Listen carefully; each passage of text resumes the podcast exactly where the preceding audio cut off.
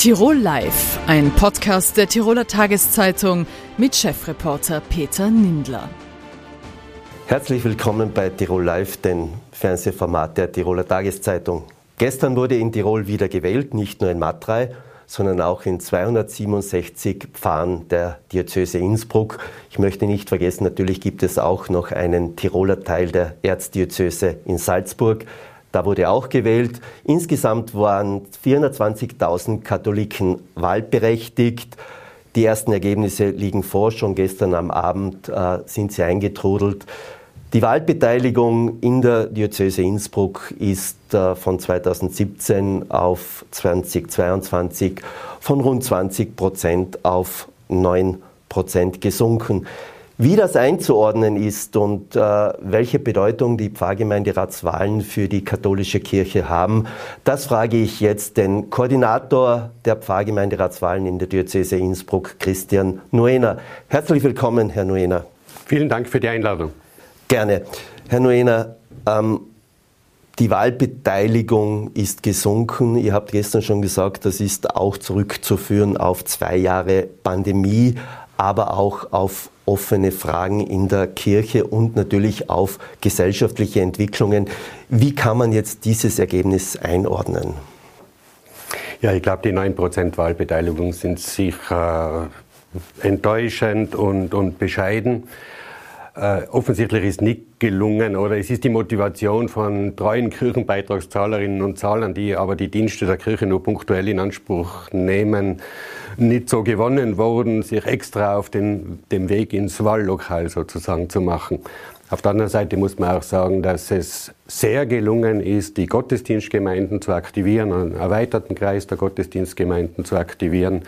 Bei den Gottesdienstbesuchern liegen wir weit über 100 Prozent.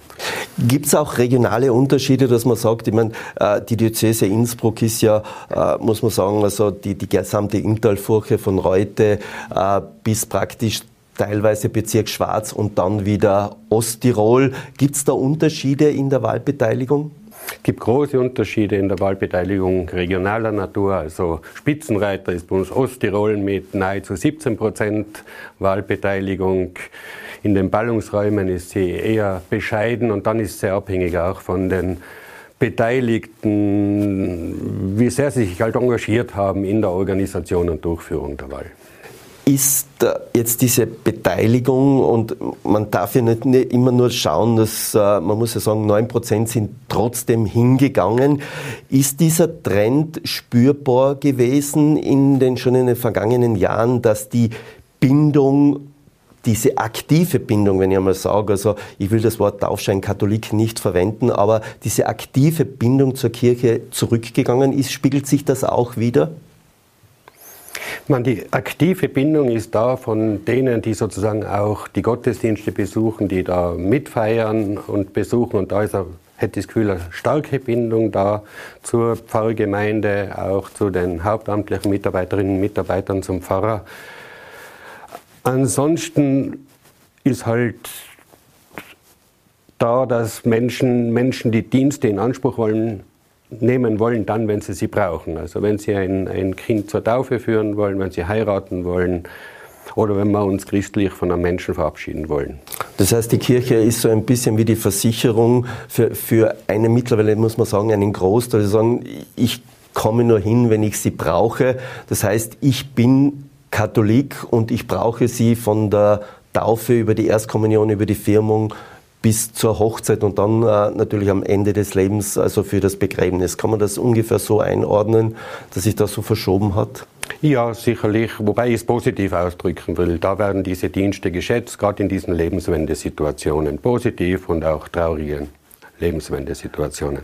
Warum äh, schafft es die Kirche nicht oder äh, die Gemeinschaft der Kirche und die Pfarren auch über den Gottesdienstbesuch die Menschen anzusprechen, zu sagen, okay, kommt doch öfters her, nehmt uns öfter in Anspruch, seht, was wir machen. Wir haben ja eigentlich einen doch großen gesellschaftlichen Auftrag. Warum gelingt das zu wenig? Das ist eine für mich sehr schwierige Frage, warum das, warum das zu, wenig, zu wenig gelingt.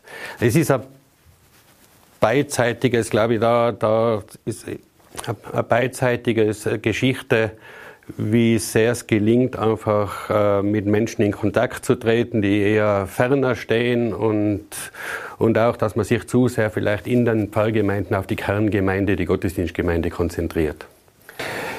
Jetzt gibt es ja trotzdem äh, Tausende, oder sind jetzt in, in der Diözese Innsbruck 2700, glaube ich, äh, Pfarrgemeinderätinnen und Räte und die meisten sind ja, glaube ich, mittlerweile 60, mehr 60 Prozent Frauen.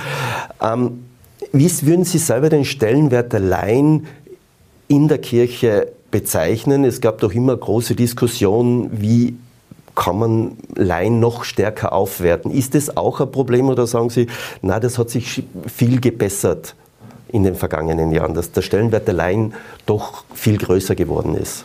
Ich würde schon sagen, dass sich der Stellenwert der ehrenamtlichen Mitarbeiterinnen und Mitarbeiter und die Selbstsicht, also großes Selbstbewusstsein da, gestalten zu wollen, mitgestalten zu wollen und auch Pfarrgemeinde gestalten zu wollen. Und die bringen sich schon stark rein.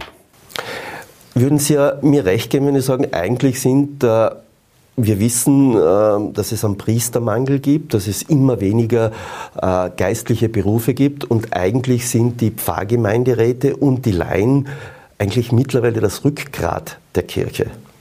Absolut. Sie sind gerade jetzt, was die Pfarren betrifft, an die stabilen Faktoren bei Personalveränderungen, wenn Priester in Pension gehen oder wenn andere Veränderungen sind, die Pfarrgemeinderäte sind da sehr in Anspruch genommen und, und müssen große Verantwortung übernehmen in solchen Situationen und tun es auch. Wird das noch mehr oder glauben Sie, dass am, am, am Ende des Tages eigentlich viele Pfarren eigentlich fast nur mehr von Laien wenn man sozusagen fast das ganze Jahr über betreut werden? Wenn die Rahmenbedingungen kirchenpolitischer Natur so bleiben, dann wird dem sicher so sein, dass die Laien sich noch mehr in Verantwortung äh, kommen und sich da einbringen müssen. Jetzt ist das natürlich auch äh, eine Diskussion, die sich jetzt auch schon über Jahre zieht, dass man sagt, einerseits gibt es Laien in der Kirche, auf der anderen Seite sagt man, aber dass nehmen wir an, die Diskussion von über Viri Probati äh, oder äh, die, die Weihe danach von Diakonen, äh, äh, dass man da eigentlich nicht richtig weiterkommt, vor allem in der Breite nicht weiterkommt. Glauben Sie, dass das irgendwann einmal so kommen muss, dass der Druck so groß sein wird? Es läuft gerade dieser synodale Prozess, der von Papst Franziskus ausgerufen wurde und jetzt so die Befragungsergebnisse in unserer Diözese zeigen unter anderem auch, dass diese Strukturfragen und diese Fragen, die Sie gerade erwähnt haben, angegangen werden müssen und eine Zukunftsfrage der Kirche sind. Wenn Sie vielleicht das noch näher erläutern, weil äh, das klingt ein bisschen sperrig, synodaler Prozess, also das, äh, glaube ich, ist sehr, sehr schwer zu verstehen oder verständlich zu machen. Da geht es um Beteiligungsprozesse von Männern, Frauen, von Menschen, denen die Kirche wichtig ist, dass man diese ernst nimmt. Und dass man da auch befragt, was würdet ihr euch wünschen, welche Anliegen seht ihr, wie machen wir die Kirche zukunftstauglich.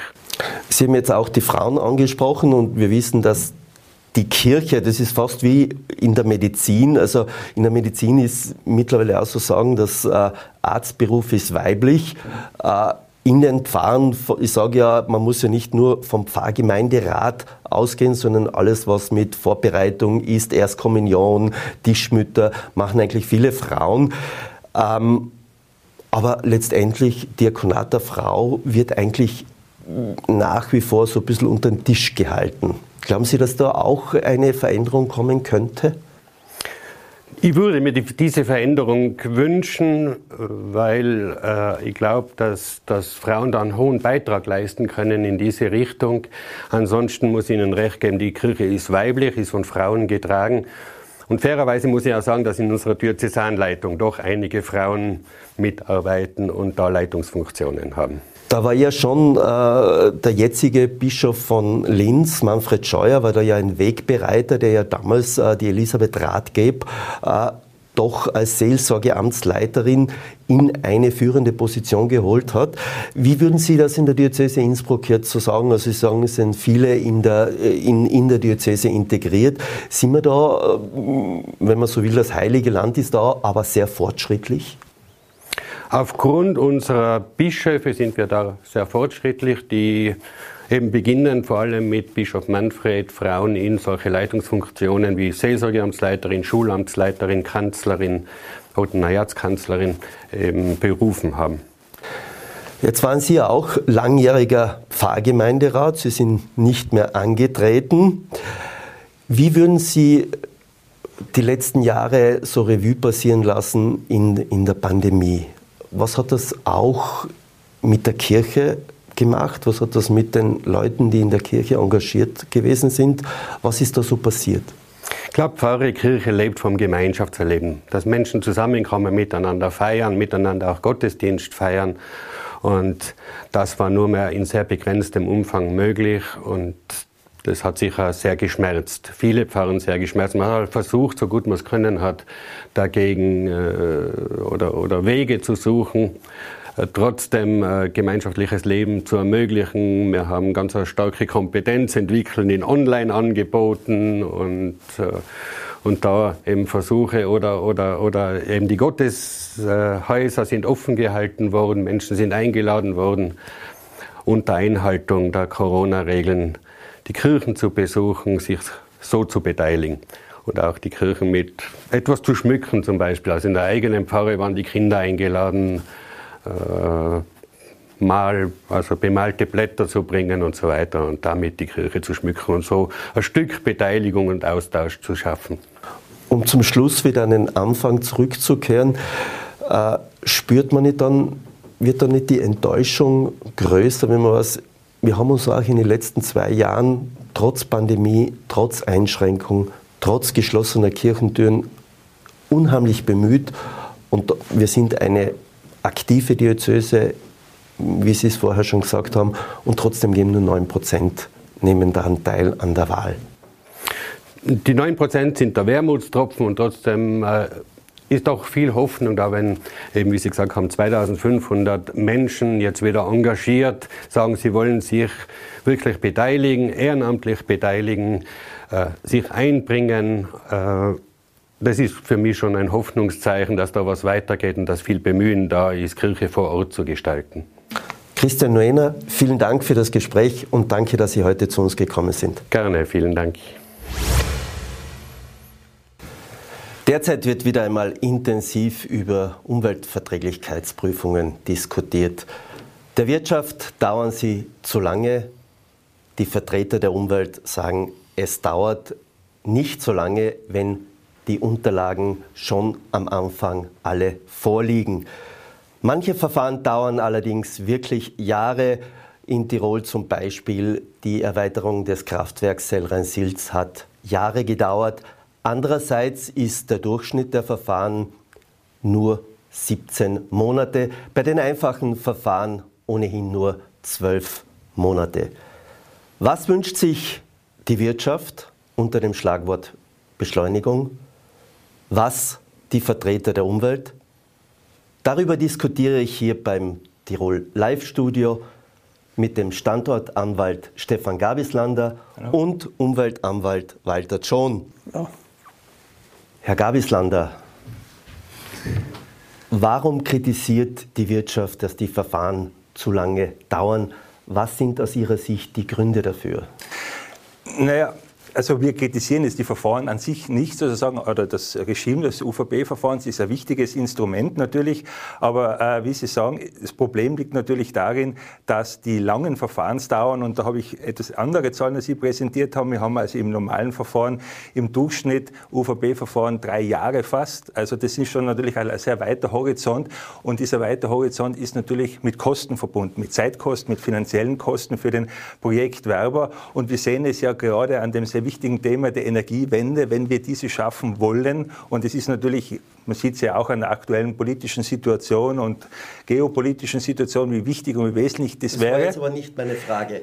Ja, aber das ist der eigentliche, der eigentliche Punkt, sage ich jetzt einmal, dass die Verfahren so lange dauern, dass eben äh, immer wieder natürlich äh, Beschwerden bzw. Eingaben kommen, es zu Verfahrensschleifen kommt in diesen äh, langen Abwicklungen und dadurch eben die Verfahren zu lange dauern. Und das ist natürlich der wesentliche Kritikpunkt aus unserer Sicht. Herr John, dauern die Verfahren tatsächlich zu lange und ist ein Grund diese von Herrn Gabislander erwähnte Verfahrensschleife? Ja, einmal vorweg danke für die Einladung. Ja, ich kann sowohl Ihnen, Herr Nindler, nicht folgen, was die Zahlen anlangt, aber auch Ihnen auch nicht, Herr Gabislander. Na, äh, der Bericht äh, des UVP-Beirates an den Nationalrat, der ja jährlich zu erstatten ist, äh, ja, beweist und belegt, dass die UVP-Verfahren im Gro maximal acht Monate dauern, also im Schnitt. Und natürlich, das muss ich zugegebenermaßen, äh, es gibt Ausreißer. Sie haben ein Projekt äh, speziell der Energiewende genannt. Das trifft zu. Aber man muss natürlich schon anmerken, äh, dass auch der Umweltanwalt immer sich für effiziente, rasche Verfahren eingesetzt hat, so wie es auch die letzte Landeshauptleiterkonferenz. Und dann nehme ich mir wieder, muss ich sagen, nicht einmal so sehr die Wirtschaftskammer, aber die Politik, äh, die da wirklich gefordert ist. Äh, die Politik ist ja, wenn ich das so nehmen darf, im UVP-Beirat vertreten, alle im Nationalrat vertretenen Parteien sind drinnen, natürlich auch die Interessensvertretungen wie Wirtschaftskammer, Industriellenvereinigung. Und wir weisen ja auch als Umweltanwaltschaft schon lange darauf hin, dass es äh, einige Schrauben äh, ja, zu drehen gilt, um diese Verfahren speziell, und da nehme ich jetzt die Verfahren, die ja für Tirol schon sehr wichtig sind, das sind die Kraftwerke, Wasserkraftwerke, aber auch die Trassenverfahren, Eisenbahnen, Straßen schneller werden. Vielleicht kurz, was ist der Grund dafür aus Ihrer Sicht, dass die Verfahren Sie haben gesagt, acht Monate, das andere waren Durchschnittszahlen des Umweltdachverbands.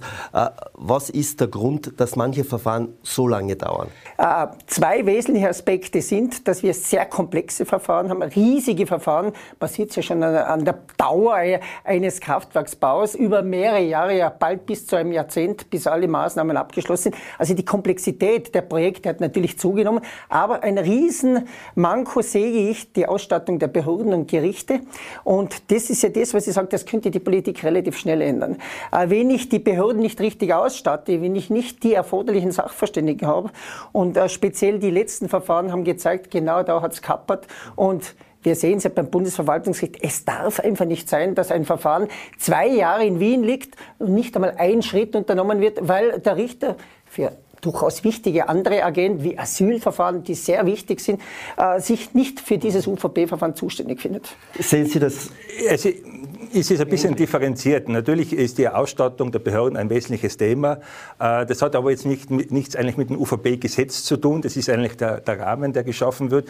Wir sehen einfach, dass äh, eines der ganz zentralen Probleme eben diese Verfahrensschleifen ist und vor allem sozusagen natürlich in der Komplexität dieser Verfahren, ähm, die eben diese langen Verzögerungen, äh, zum Beispiel bei den Ausgleichsmaßnahmen, die ich schon haben muss bei der Genehmigung, ist ein wesentliches Thema, sage ich jetzt einmal. Und das ist eines der Punkte, warum die Verfahren auch noch so lang äh, dauern. Also wir müssen schauen, dass wir etwas von dieser Komplexität herausnehmen in den Verfahren, eine bessere Strukturierung der Verfahren bekommen, dass ich nicht zu jeder Zeit alles wieder in Frage stellen kann. Nicht? Also am Anfang des Verfahrens, ich brauche klare Fristen, wo ich Eingaben machen kann, wo ich äh, Beweisanträge stellen kann, um also zu verhindern, dass ich solche Verfahrensschleifen äh, äh, Darf ich da kurz einhaken? Äh, dafür wäre ja der Gesetzgeber zuständig. Richtig, ja. Äh, vor Leonore Gewessler hatte das ja immer die ÖVP gehabt, also die, äh, das, das, alle Minister.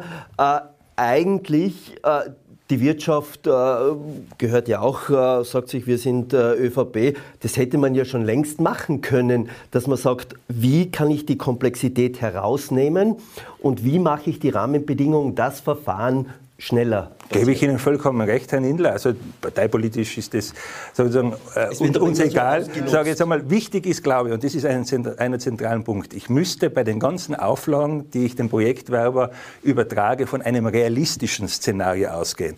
Wir gehen bei diesen Verfahren immer von Worst-Case-Szenarien aus, was also maximal, sage ich jetzt einmal, im negativen Sinne, genau, im negativen Sinne passieren kann. Und das führt natürlich zu enormen Auflagen für den Projektwerber, die er natürlich zu erfüllen hat. Das heißt, unsere zentrale Botschaft ist, bitte unterstellen wir bei diesem Verfahren, bei den Konsequenzen für die Umwelt und die Ökologie ein realistisches Szenario und nicht immer dieses, was könnte im schlimmsten aller Fälle passieren, weil das führt eben zu langen Verfahren und das führt vor allem zu enormen Kostenbelastungen bei den Ausgleichsmaßnahmen etc. Realistisches Szenario ist jetzt ein Schlagwort. Äh, für die Umwelt kommt mir das immer so vor, man muss natürlich schauen, äh, welche negativen Szenarien sich auswirken können. Wir sehen es ja beim Klimawandel an den Gletschern. Wenn heute ein Projekt eingereicht wird, in drei Jahren ist es schon überholt, weil äh, der Gletscher zurückgeht und es bleibt in Wahrheit nur mehr unter Anführungszeichen eine Steinwüste. Brauch, was heißt für Sie realistisches Szenario, Herr John? Also ich teile natürlich die Ausführungen überhaupt nicht von Herrn Garbislander. Für mich ist klar, und äh, man kann ja nur äh, die Zahlen herannehmen und auch die Verfahren, äh, Selbstverständlich ist es möglich, auch komplexe Projekte, komplexe Materien abzuwickeln, und zwar in einem, ja, durchaus, ich sage jetzt noch einmal, äh, zufriedenstellenden Zeitrahmen. Äh, ich meine damit auch, äh, dass äh, auch die Unternehmer gut beraten sind, die Unterlagen jeweils aktuell einzubringen. Sie haben es an einem konkreten Beispiel gezeigt.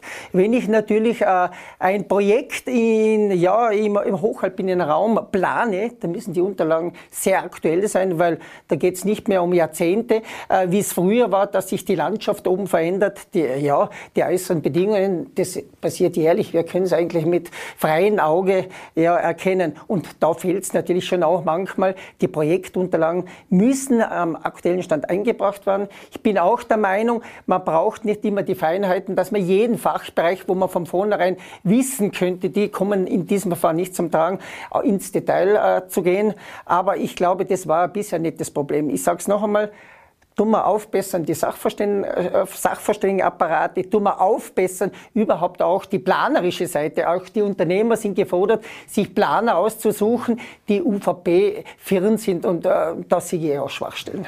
Aber da kommt jetzt ein Problem zu tragen, das man schon ansprechen muss. Ich gebe Walter schon recht, mehr sachverständig. Aber jetzt ist geplant äh, im Rahmen der Novelle des UVP-Gesetzes, dass die Schwellenwerte sinken. Das heißt, wir werden in Zukunft mehr Verfahren haben.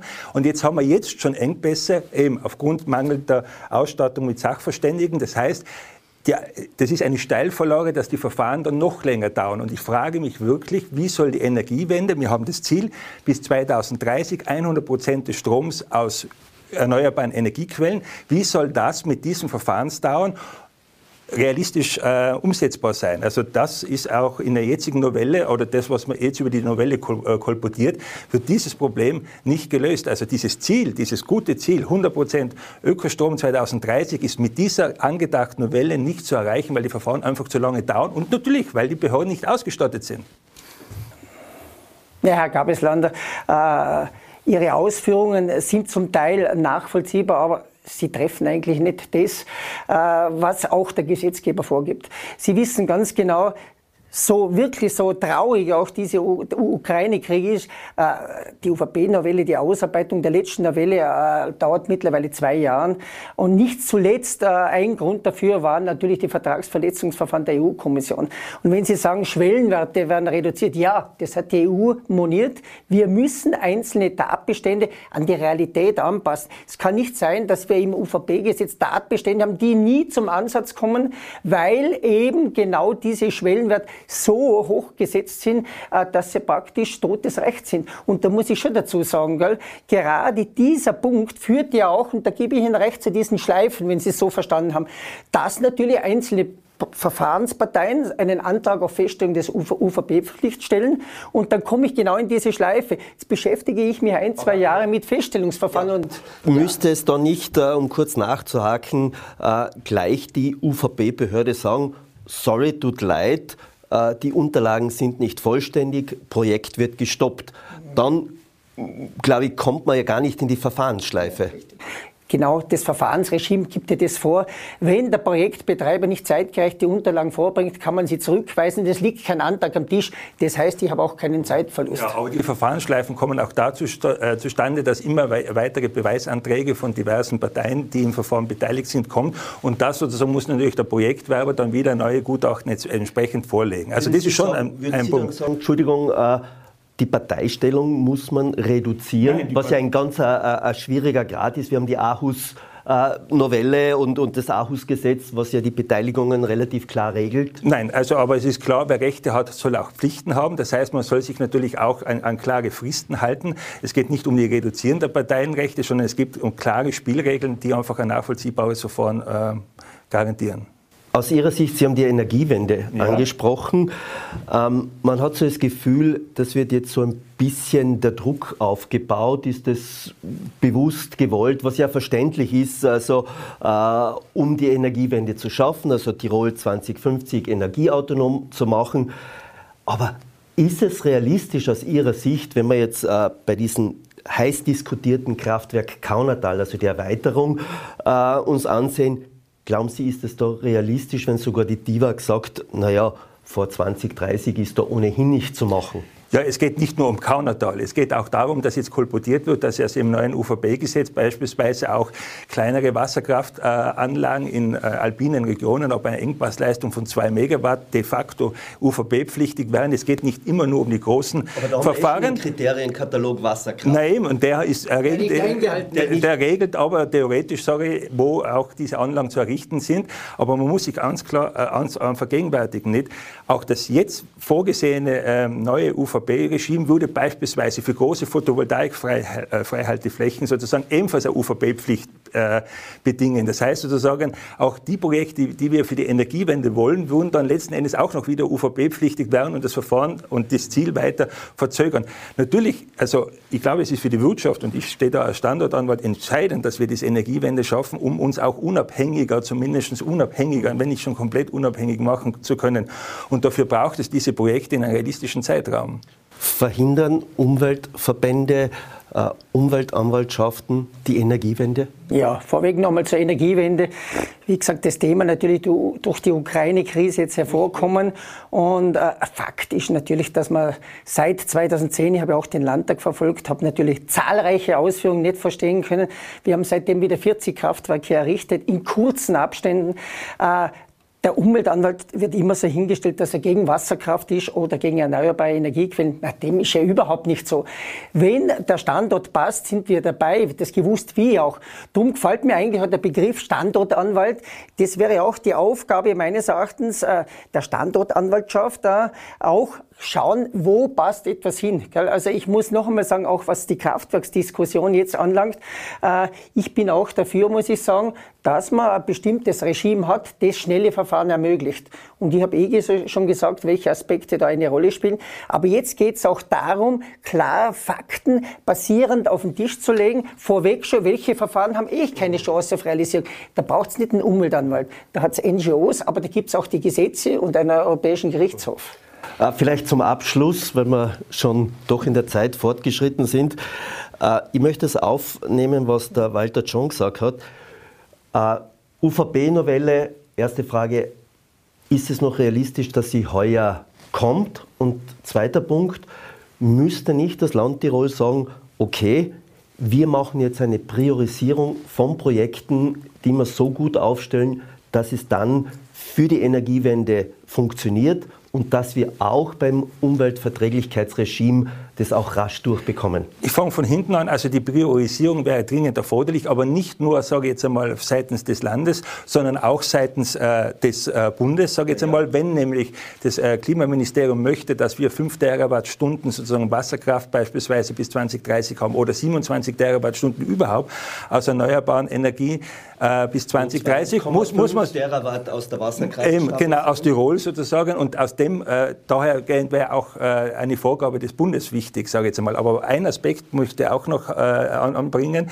Wir müssen nicht immer nur über das UVB-Gesetz sprechen, sondern auch über das Tiroler Naturschutzgesetz. Man muss auch hier den Hebel ansetzen, weil die meisten Verfahren sind ja eine Ebene drunter. Und hier muss man einfach zu einer anderen Einstellung auch kommen, sozusagen weg von diesen passiven Bewahren hin zu einem aktiven Gestalten äh, des Natur- und Kulturraums. Und das heißt sozusagen, wenn man schon das UVB-Gesetz novelliert, müsste man sich auch überlegen, wie man das Naturschutzgesetz so novelliert in Tirol, dass äh, Klimaschutz auch als Teil des Naturschutzes anerkannt wird. UVP-Novelle noch heuer?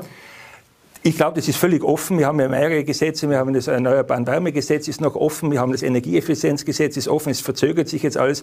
Äh, Ob es realistisch ist, äh, wage ich jetzt äh, zu bezweifeln. Walter John? Ja. Also ich gehe davon aus, dass das heuer noch passieren wird. Es laufen ja die Vertragsverletzungsverfahren. Die EU wird auch nicht ewig zuschauen. Und ja, äh, schauen wir mal äh, auch dazu. Äh, nehme den Ball gerne auf, Naturschutzgesetznovelle etc. Natürlich äh, kann man sich überall verbessern und man kann in allen Bereichen schauen, aber ich glaube, das passiert jetzt eh schon. Was in Tirol im Natur- und im Umweltschutzbereich in Zusammenarbeit mit Wirtschaft, und ich verweise jetzt noch einmal, nur weil wir bei der Energiedebatte waren, 40 neue, zum Teil neue Kraftwerke äh, mit ich sage jetzt nur einmal unter Einbindung Umweltanwaltschaft, ja, das ist ein tolles äh, Erfolgsergebnis. Und dasselbe war auch bei der UVP-Geschichte. 97 Prozent dieser UVP-Verfahren gehen positiv aus. Also zugunsten der Unternehmer. Also da muss ich schon sagen, man, man holt das schon weit her. Und mir tut es wirklich, und das möchte ich nochmal zum Abschluss betonen, ein bisschen weh, dass man die Ukraine-Krise, diesen Krieg heranzieht, auch von der Politik, aber auch von der Wirtschaftskammer, äh, das UVP-Gesetz schlecht zu reden, aber auch die Energiesituation Situation schlecht zu reden. Und ich teile das überhaupt nicht, was äh, der Vorstand des Landesenergieversorgers sagt oder auch die Wirtschaftskammer, dass man immer nur Österreich isoliert sehen will in einem Energiemarkt, der, wie wir wissen, innerösterreichisch und EU-weit zu sehen ist in einem Verbund. Sie können noch darauf was antworten. Ja, 97 Prozent gehen gut aus, wie du sagst. Wie wir heute ja gesehen allerdings haben mit dem zu wel, allerdings, zu welchen Auf, allerdings zu welchen Auflagen, zu welchen Konditionen und zu welchen Kosten. Und das muss man natürlich auch äh, sehen. Dann danke ich für das Gespräch. Vielleicht äh, eine positive Nachricht für die Projektwerber. Das Kraftwerk oder die Erweiterung oder der Ausbau Kraftwerk Gruben Dauernbach in Osttirol ist, glaube ich, jetzt nach drei Jahren beim Bundesverwaltungsgericht der UVP-Bescheid als positiv oder sagen wir positiv beschieden worden, positiv beschieden worden und durchgewunken. Stefan Gabislander, herzlichen Dank. Walter John, ja. ebenfalls. Danke vielmals. Danke. Gestern ging der Skiweltcup in Frankreich zu Ende, aber schon in den Wochen davor hat man die Handschrift der neuen Präsidentin des österreichischen Skiverbandes, Roswitha Stadlober, gesehen. Trainer wurden nicht verlängert. Man stellt sich bereits für die Heim-WM 2025 in Saalbach auf und für das Jahr später bei den Winterspielen in Cortina d'Ampezzo. Aber auch ÖSV intern war es ein spannendes Jahr. Der neue Generalsekretär Christian Scherer, der 2020 das Amt von Langzeit-Generalsekretär Klaus Leistner übernommen hat, hatte gleich drei Präsidenten in einem Jahr. Über den Ausblick, Rückblick und wie sich der ÖSV in den nächsten Jahren neu aufstellt, darüber spreche ich jetzt mit der Präsidentin des österreichischen Skiverbandes Roswitha Stadlober und mit Christian Scherer. Herzlich willkommen bei uns im Studio. Frau Stadlober, darf ich gleich beginnen? Was mir in der Diskussion in den letzten Tagen aufgefallen ist, es wurde immer über Trainer geredet, aber nicht über Trainerinnen. Haben wir keine Trainerinnen für den ÖSV, für die Spitzenmannschaften?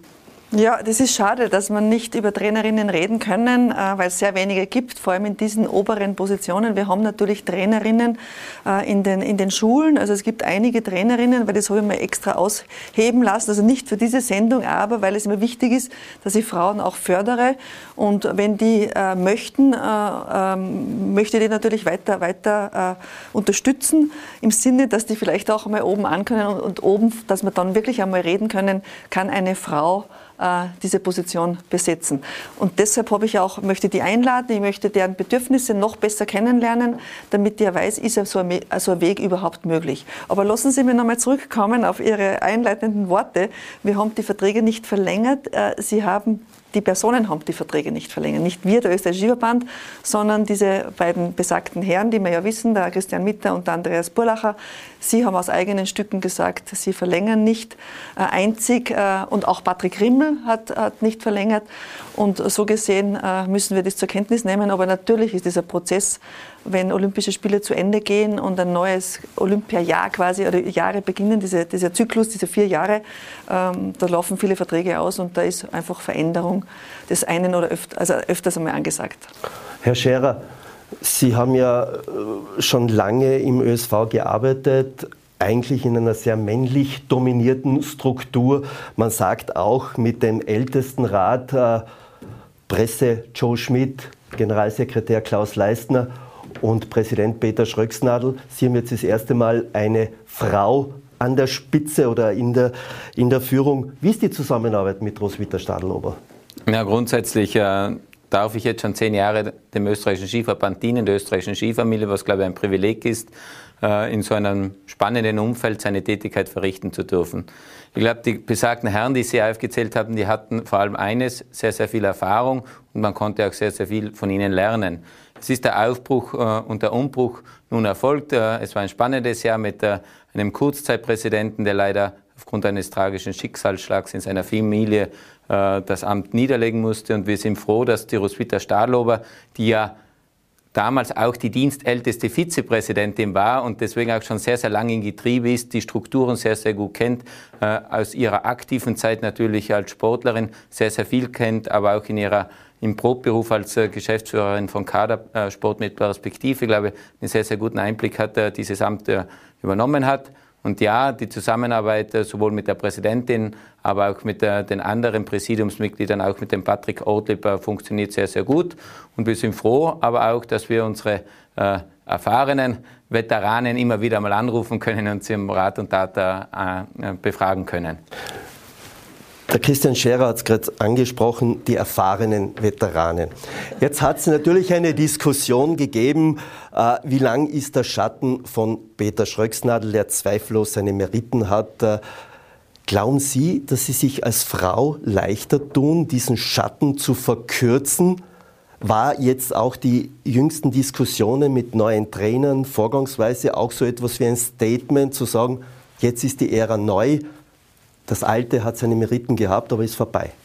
Also muss sagen, der Schatten äh, ist ja oft einmal gut, dass man einen Schatten hat. Ja. Also gibt es ja, gibt's ja auch, äh, und wenn ich ins Büro komme und vor allem in den österreichischen Skiverband komme, sind ja viele äh, Kristallkugeln. Also das ist ja der Schatten quasi der Vergangenheit, wo wir wirklich den Nationencup so oft gewinnen konnten und Gott sei Dank haben wir jetzt wieder nach Österreich geholt.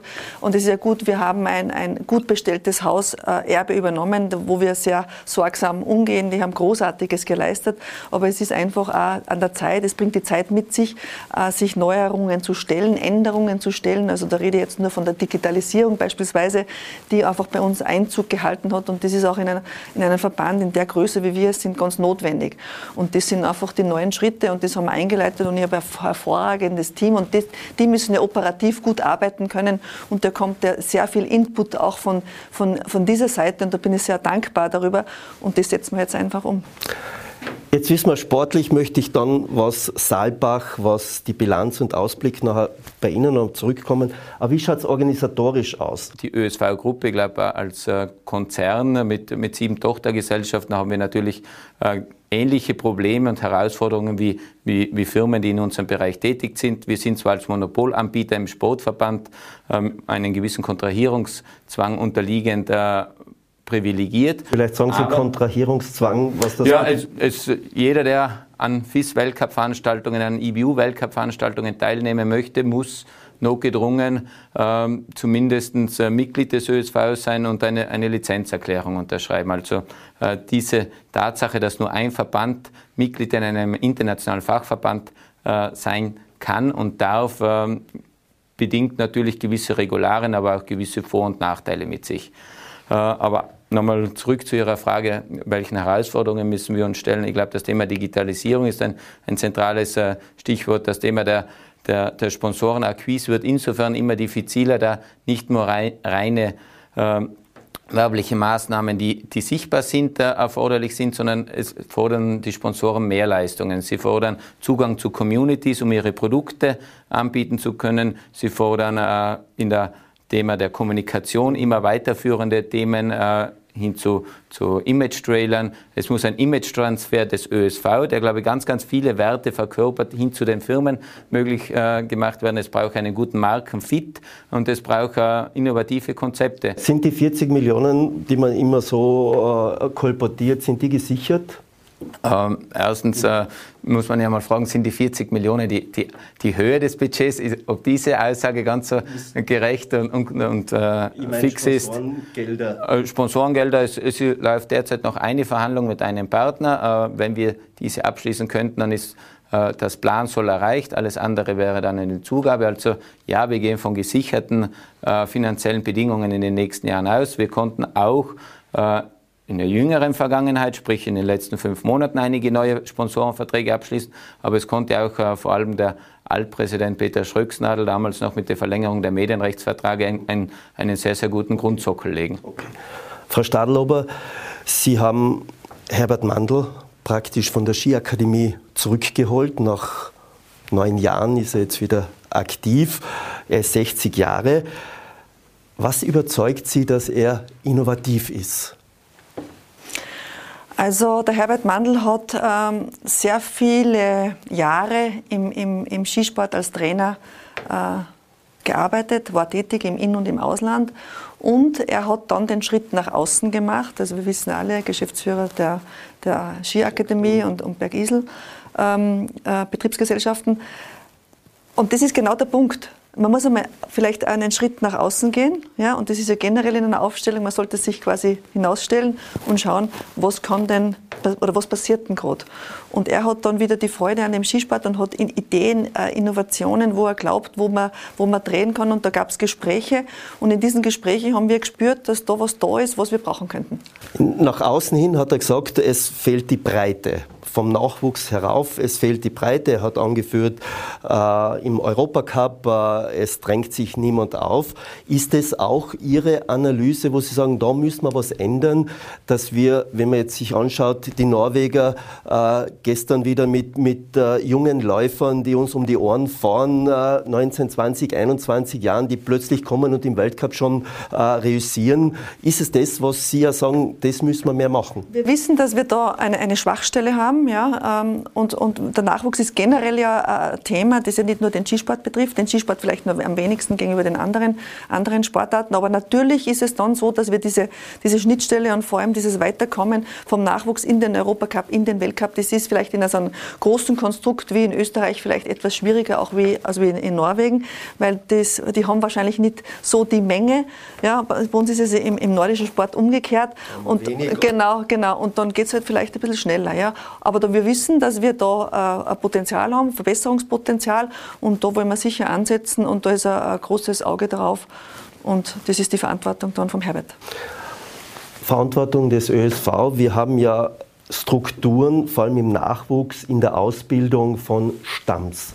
Wir haben Schladming, wir haben äh, Saalfelden, wir haben äh, in, äh, glaube ich, in, in Salzburg sogar eine Hotelfachschule mit Ski. Äh, haben wir das zu wenig gepflegt? Gibt es da zu wenig Verbindung, dass man sagt, okay, äh, weil wir wissen ja, äh, irgendwann brechen uns da viele junge Läufer weg, die wir in Stamms oder in diesen Schulen ausbilden? Grundsätzlich, glaube ich, muss man einmal anmerken, um dieses System beneiden uns sehr, sehr, sehr viele. Ich glaube, man hatte 1977, war noch vor meiner Zeit, äh, erfolglose Weltmeisterschaften in Potillo und danach hat man diesen Schulversuch gestartet. Diesen Schulversuch gibt es seitdem. Potillo, wir reden von 67, weil Potillo. Ja, ich habe gesagt, es war, ja. es war, Nein, es war 67, stimmt, bei 72, glaube ich, dann die ersten ja. Schulen. Genau, genau. Das war Potillo. genau.